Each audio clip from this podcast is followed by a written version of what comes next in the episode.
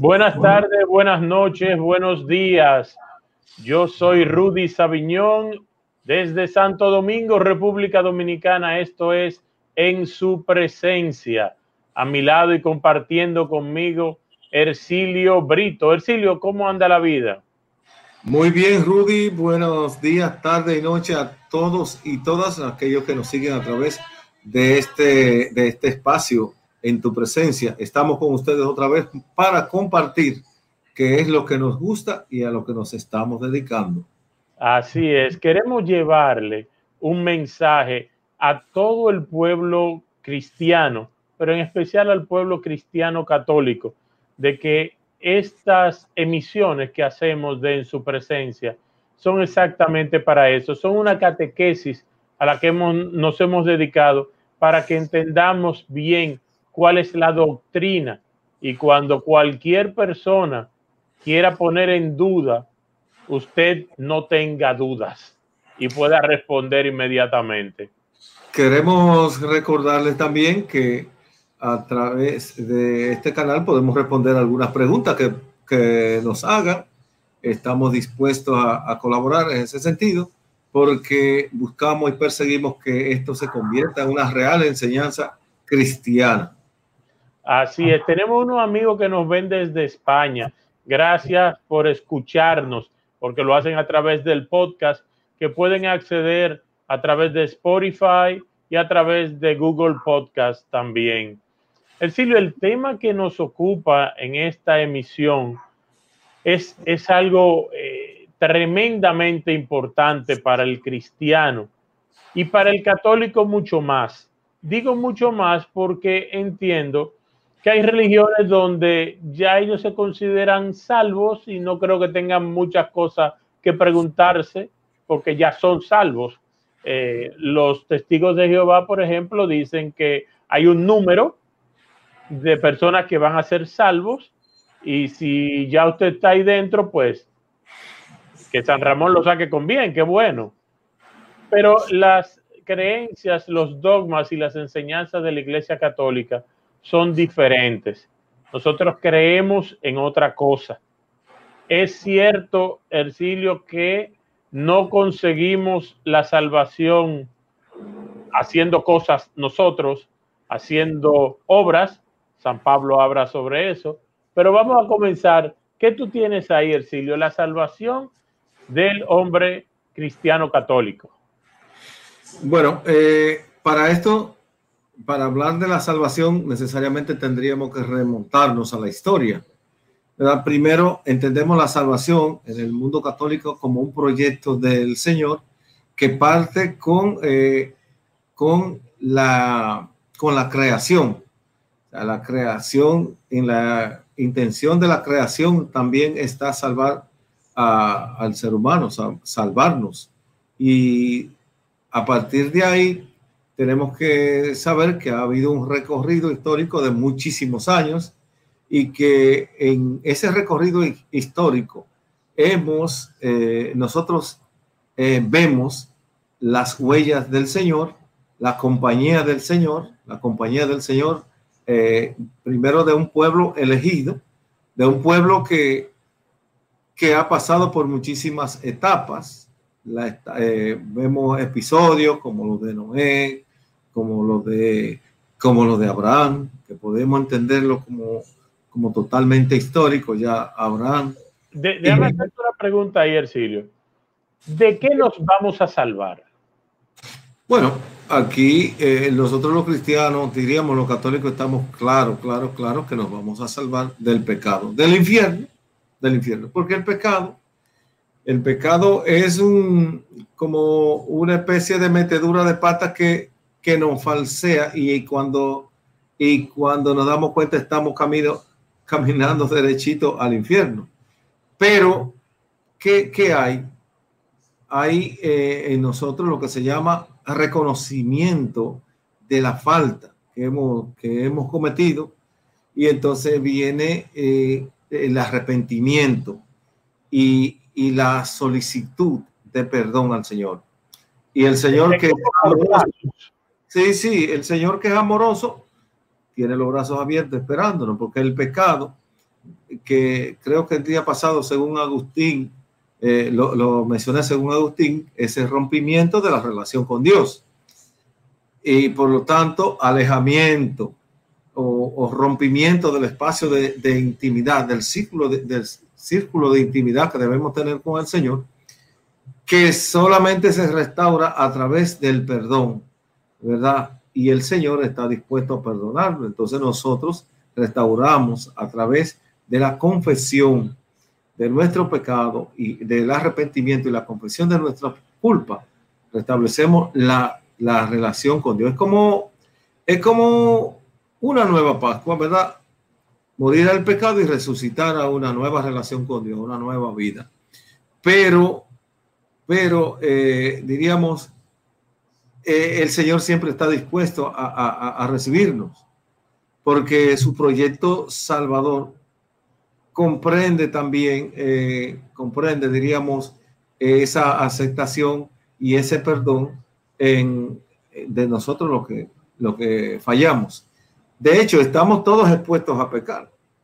Diría Santo Tomás de Aquino, y ahora me estoy refiriendo a un elemento eh, teológico de carácter moral, diríamos, que, que nos presenta Santo Tomás de Aquino, que él dice que hay dos seres, dos tipos de seres. Uno que están, que son de mentalidad libre y otro que son de mentalidad esclava. Es decir, no es mentalidad, realmente es de voluntad libre y de voluntad esclava. Lo que son de voluntad esclava están impulsados por los instintos. Estos son los animales.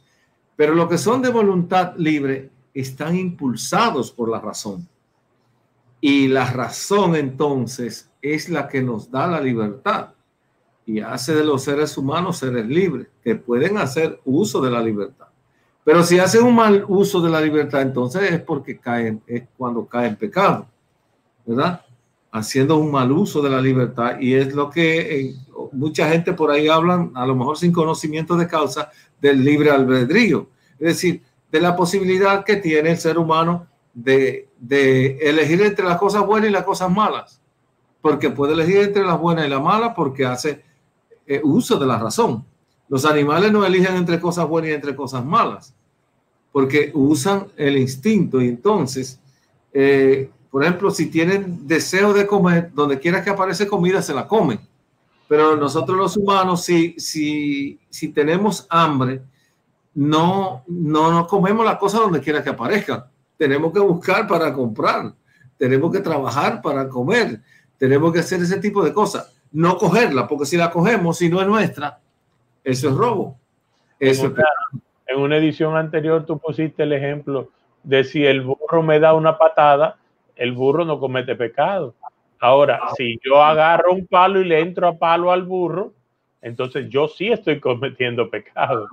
Claro, eh, porque le está haciendo daño a una criatura, realmente. Entonces, eh, hay, que, hay que entender que dentro, dentro, eh, en nuestra humanidad, nuestra, nuestro ser humano, nuestra racionalidad, también lleva, ahí va incluido en ese paquete, va incluido la debilidad. Y por esa debilidad, por ese sin razón que es la debilidad eh, humana, pues por ahí es que nosotros caemos en la falta, caemos, rompemos ese lazo que nos une y nos mantiene unidos al Señor. Y, y, al quedar, eh, diríamos, eh, quedamos a la deriva con el pecado. Tenemos que volver a repensar nuestra vida, volver a arrepentirnos y volver. Lo nuestro entonces es caer, pero también levantarnos. Y, y, por nuestra racionalidad tenemos que reconocer que hemos faltado al Señor. Entonces, como proyecto eh, que no es nuestro, es el proyecto de Dios para nosotros, sus criaturas, hemos pecado, todos hemos pecado. Tenemos esta mancha indeleble del pecado. Para sí. lograr recuperar el amor y la intimidad con Dios, hay un camino, hay unos pasos que seguir. Esos pasos comienzan por el reconocimiento de que soy pecador. Sí. Segundo paso, reconocimiento de quién es Jesucristo. Sí, sí, que es el único que puede perdonarlo. El Señor es el único que puede perdonarlo. Y por lo tanto, paso, la fe. No, la primera, la fe no está de último paso. La, la fe está del primer paso. Por la fe nosotros reconocemos que hemos pecado y que hay alguien que puede eh, restaurarnos de ese pecado. Y, y, entonces yo contricto, es decir, ya arrepentido, confieso mi, mi, pecado a ese Señor y pido el perdón, solicito el perdón. Y el Señor me concede el perdón, porque, eh, porque ve mi humillación. Porque el, el, el, problema no es que Jesús, eh, no es que el Señor eh, sea orgulloso, no, no, el Señor es todo amor. Lo que pasa es que nosotros tenemos que humillarnos y reconocer que el poder lo tiene Él. Y nosotros lo, lo único que somos, eh, somos simples criaturas. Hay una frase que dice, por fe somos salvos. Eh, por fe, eh, pero ya esa corresponde a, a, a, otro elemento, que es lo de la justificación, que muy, eh, muchos creen que la salvación no se pierde. Como tú decías ahorita, muchos creen que la salvación no se pierde. Eh, estamos expuestos al pecado. Estamos, eh, estamos expuestos, el mismo San Pablo lo dice, a la concupiscencia de la carne, a la debilidad de la carne. ¿eh? Estamos expuestos porque la tenemos. Eso, es, eso va en el paquete de nuestra humanidad, la debilidad, porque no es no es la fortaleza y el, y el todo poder del creador, no, es la debilidad de la criatura, porque nosotros somos la criatura. Ahora, en el proyecto salvador del Señor iba incluida la, figu la figura del Hijo de nuestro Señor Jesucristo, del que nació de María, la Virgen, la eterna Virgen, ¿verdad? Del que nació, de ese, de ese modelo ejemplar que tiene la, iglesia, que nosotros los católicos reconocemos de se nació Jesús, que es el Salvador, que es el Dios hecho hombre, el que convive al lado de nosotros y el que nos da la fortaleza. ¿Bien? Porque eh, en esa muerte y en esa resurrección del Señor está también la muerte y el paso y la Pascua nuestra. Es decir, eh, en cada acto de nuestro Señor Jesucristo está como un paso en, en nuestra fe que nos alimenta y que no, nos, nos da eh, solidez y que nos afianza en esa fe que tenemos que tener, pero también el ejemplo de lo que tenemos que hacer.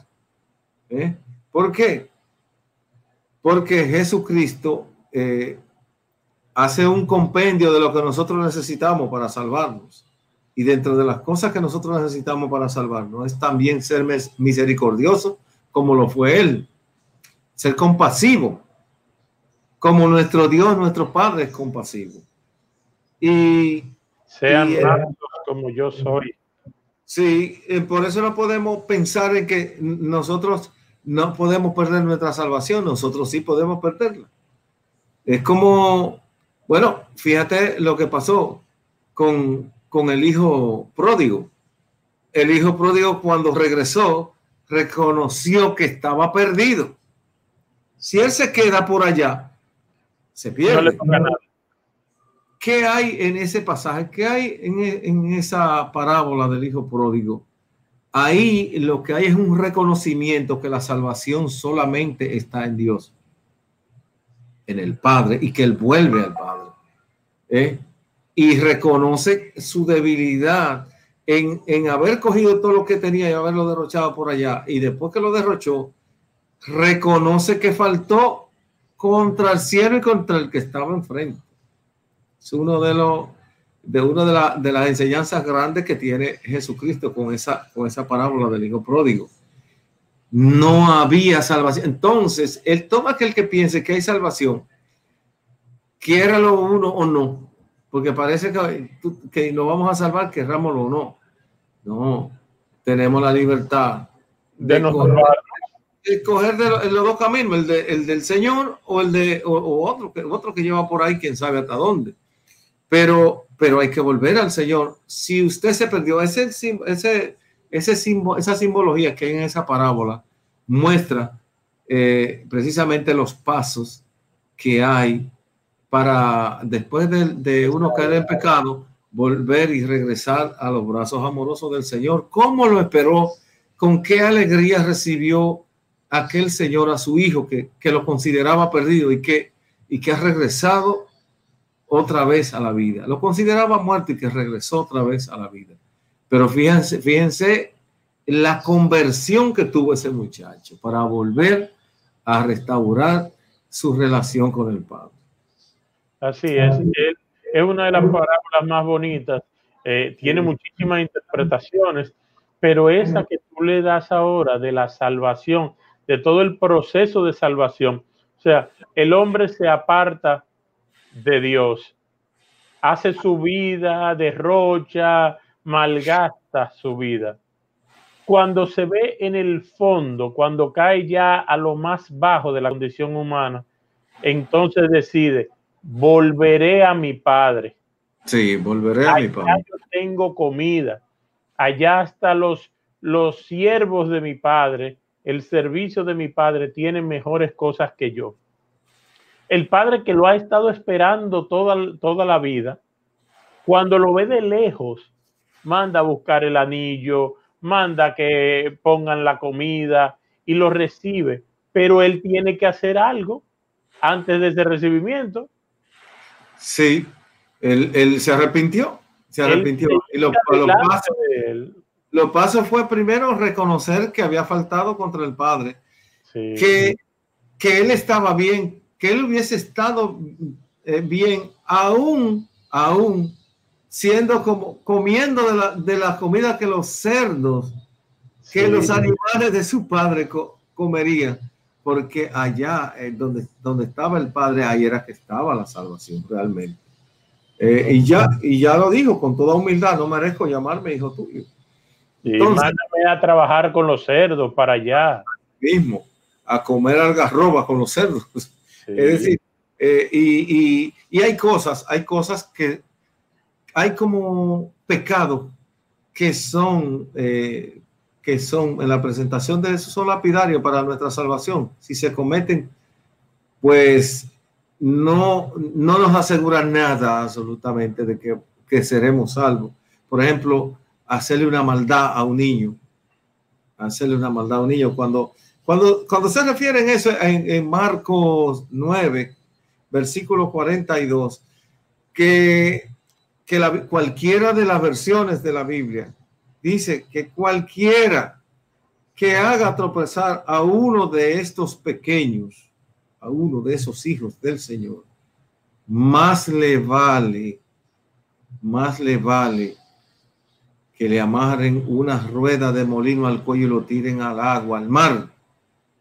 ¿Qué, ¿Cómo interpretarían ustedes eso? Bueno, yo particularmente lo interpreto hay cosas, hay pecados que el mismo Jesús mismo lo dice, la blasfemia contra el Espíritu Santo, esa no se, esa no se perdona.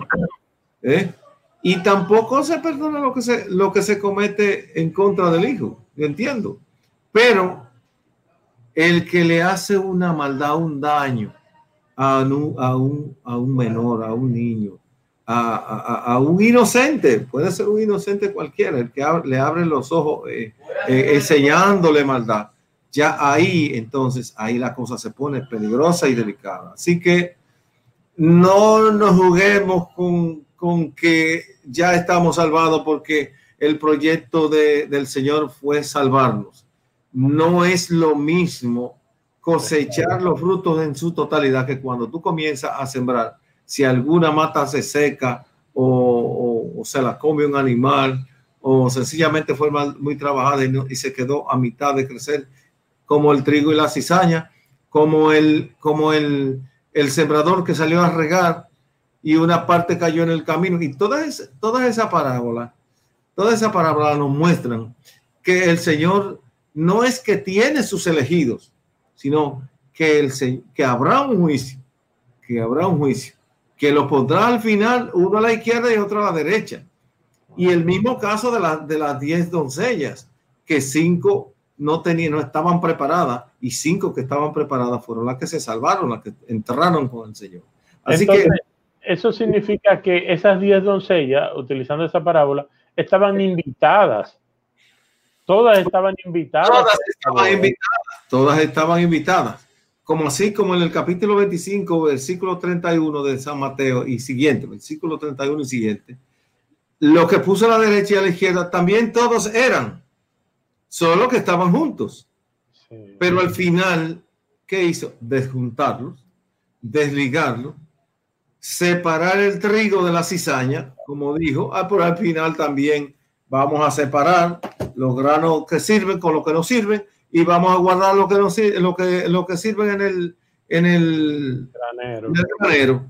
O vamos a apartar lo que sirve y lo que no sirven de los de los humanos y lo que no sirve lo vamos a mandar para allá, quien sabe, para el Cheol, para, para donde será el llanto y el rechinar de dientes yo supongo que no estarán fiestando en el cielo, eso, eso que, que, que lo mandaron para ese, para ese espacio eh, desconocido y, y, peligrosísimo. Y entonces lo que le dijeron, vengan ustedes conmigo, hijos míos, porque hicieron esto, hicieron esto, hicieron esto, y todo eso era agradable a Dios. Entonces yo entiendo que el que hace cosas que no son agradables a Dios, no va a entrar, no va a entrar. Entonces, en dónde entra el, Dios totalmente amor, porque yo he oído y he corregido a gente que dice, porque el amor de Dios, no, Dios no tiene amor, Dios es amor. Entonces, si es amor, ¿dónde entra esa misericordia?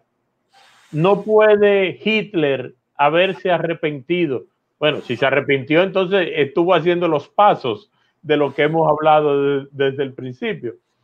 Eh, Hitler o Dios eh, en su misericordia dijo, déjame, déjame perdonar todo lo que este señor ha cometido. Eh, no, no, no es así, porque repito, la idea de, de, la libertad. Dios es todo amor, pero el, el, ser humano lo crea libre, libre para que escoja. El camino que cogió Hitler, entiendo yo, porque yo, yo no voy a dudar, no quiero dudar de la, de la amplitud, de la inmensidad del amor de Dios. Pero puede ser inmensa, es inmenso el amor de Dios, pero si yo no quiero entrar por él, no entro. Y creo que eso pasó, pasó con gente así como Hitler. Mira cómo, cómo entró Maximiliano Colbert, ¿entiendes? Él, entró, él, se, él, él, hizo lo que hacía los mercenarios en su fundación y, al, al, principio. Se, entregó, se entregaron por un preso para, para que liberaran a otro. ¿Entiendes? Es un gesto muy grande de libertad que prefirió irse al sacrificio.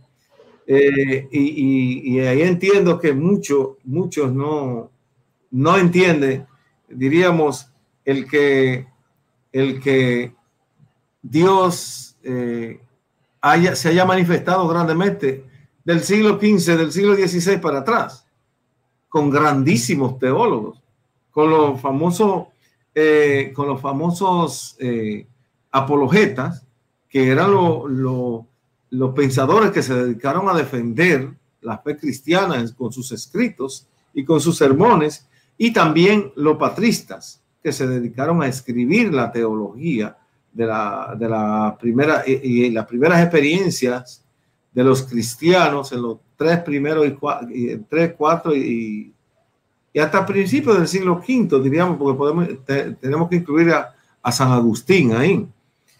Pero, ¿qué pasa?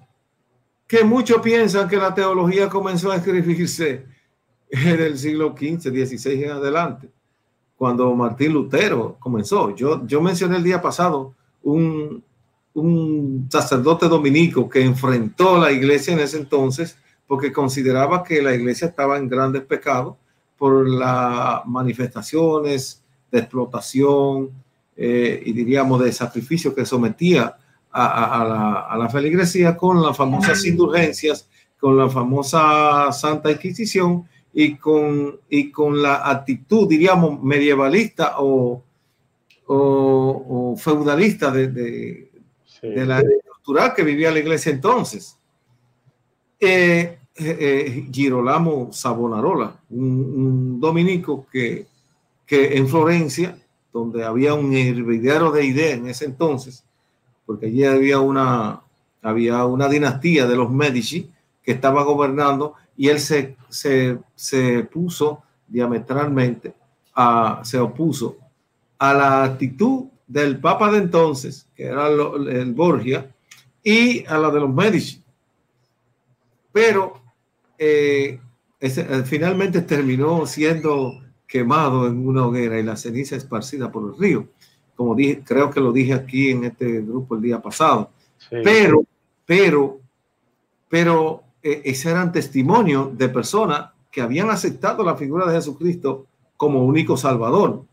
O sea, no pensaba en, en, en, que el poder temporal te iba a salvar, sino en el poder divino, en el poder de Dios. Y dieron su vida dieron su vida. En cambio, otros hicieron así, soltaron su tesis y se salieron corriendo por ahí para que no lo agarraran. Y, vivieron, fundaron eh, tienda aparte y todo ese tipo de cosas.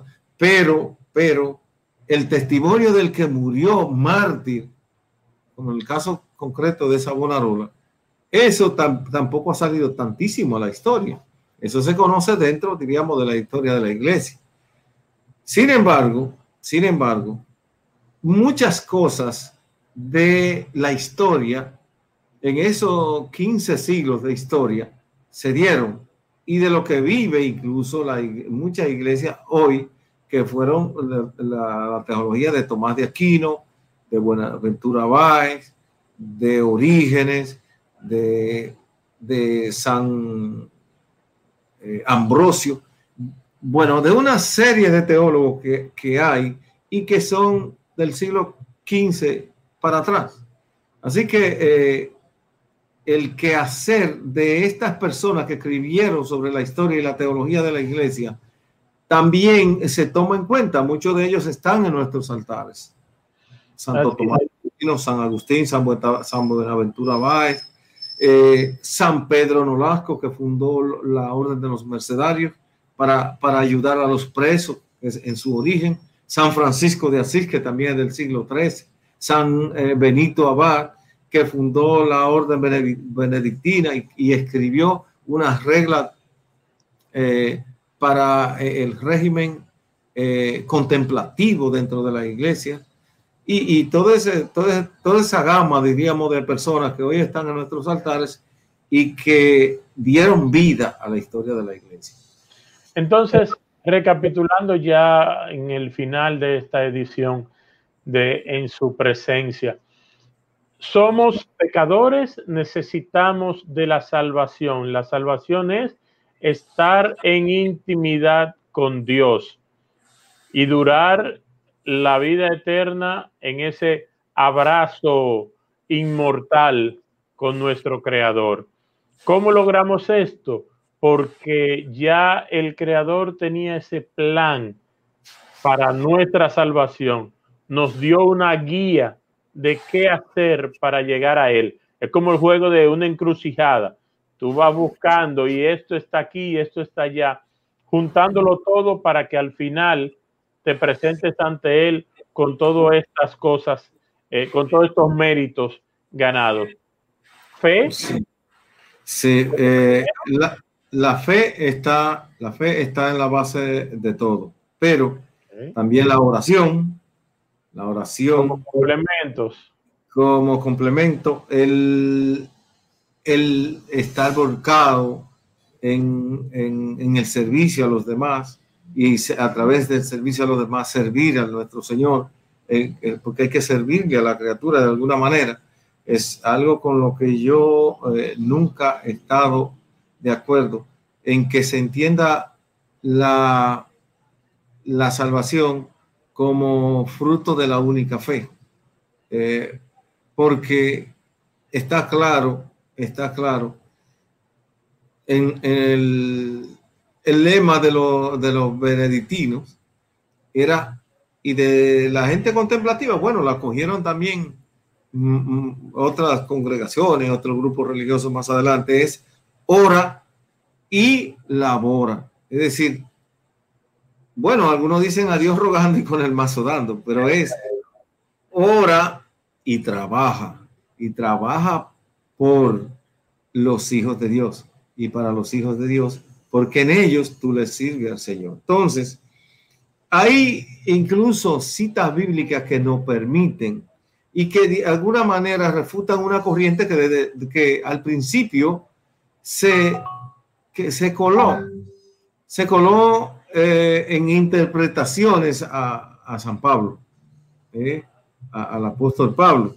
que, que eh, Pablo nos decía, nos dijo en una ocasión que la, éramos justificados por la gracia. Eso no es falso. Somos justificados por la gracia. Sin embargo, sin embargo, el mismo Pablo dice que el que no trabaja, que no coma. Es decir, que no solamente es orar y orar y orar, porque había algunos que estaban dedicados a orar, pero no querían dar un golpe ni, de carácter. Y entonces eh, él se pronuncia y dice, el que no trabaja, que no coma. ¿Y qué hacía él? Daba el ejemplo. Él se pasaba la noche tejiendo eh, abrigo y cosas de esas para venderla, para poder tener con qué comer. Pero también el profeta Santiago, eh, el apóstol Santiago, en, en el capítulo 2 de su carta, eh, versículo 17 al 22, nos habla también de, de, de, la, de la no sola justificación por la fe. Dice así también la fe no tiene, si la fe no tiene obra, es muerta. Si la fe, oiga esa, esa expresión de, de, un apóstol, si la fe no tiene obras, no es una fe muerta. Pero alguno dirá, tú tienes fe y yo tengo obras. Yo le digo, yo tengo obras. Pues entonces muéstrame tu fe sin obras, que yo por mis obras te voy a mostrar mi fe. Eh, sería fácil sencillito. Ay, yo me creo amado y creído por Dios y creo en Él y me cruzo de brazos. Entonces, ¿qué va a pasar ahí? Tú lo único que va a hacer es oxidarte. Oxidarte. La casa, el vehículo que no se usa. Eh, así es el cuerpo. Se, se enmuece y ahí termina. ¿Y para dónde va? Para ningún sitio hay que estar atentos.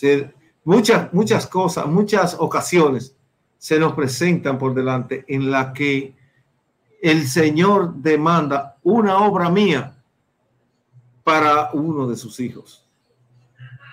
Y recuerden el capítulo 25 eh, de Mateo, cada vez que hicieron uno en favor de esto, lo hicieron por mí. Entonces se amarra fácilmente esa expresión del el apóstol Santiago en el capítulo 2, versículo 17 al 22, con el capítulo 25, versículo 31, 49 de Mateo, ¿eh? de San Mateo, donde eh, eh, consideramos ese pasaje, ese, ese capítulo como esa parábola, como la parábola del juicio final. Va a haber un juicio no, no, esto no es para que nos atemoricen, sino para que sepan que el proyecto de Jesús no es un desorden. El proyecto del Señor al salvar no es un desorden, está debidamente organizado. Como todo. No, Rudy, tú vas a decir, tú vas a decir, eh, como abogado, todo el mundo tiene su expediente. Sí, todo el mundo tiene sus expedientes y todos nosotros vamos a llegar a estrado.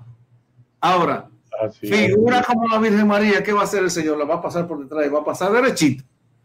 No va a tener juicio, porque son santos desde aquí y ya.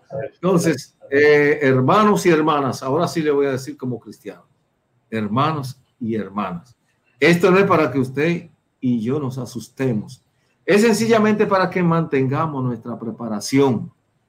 Porque así como hay que prepararse cuando, cuando eh, te van a llevar a un tribunal con todas tus defensas, las defensas nuestras son ese eh, mantenernos en eh, amarrado al Señor y las obras que nosotros vamos a poder hacer en nombre de Dios.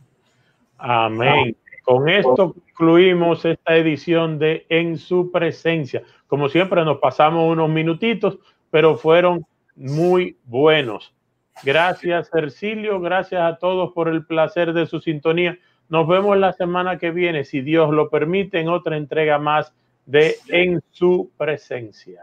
Hasta luego, hermanos.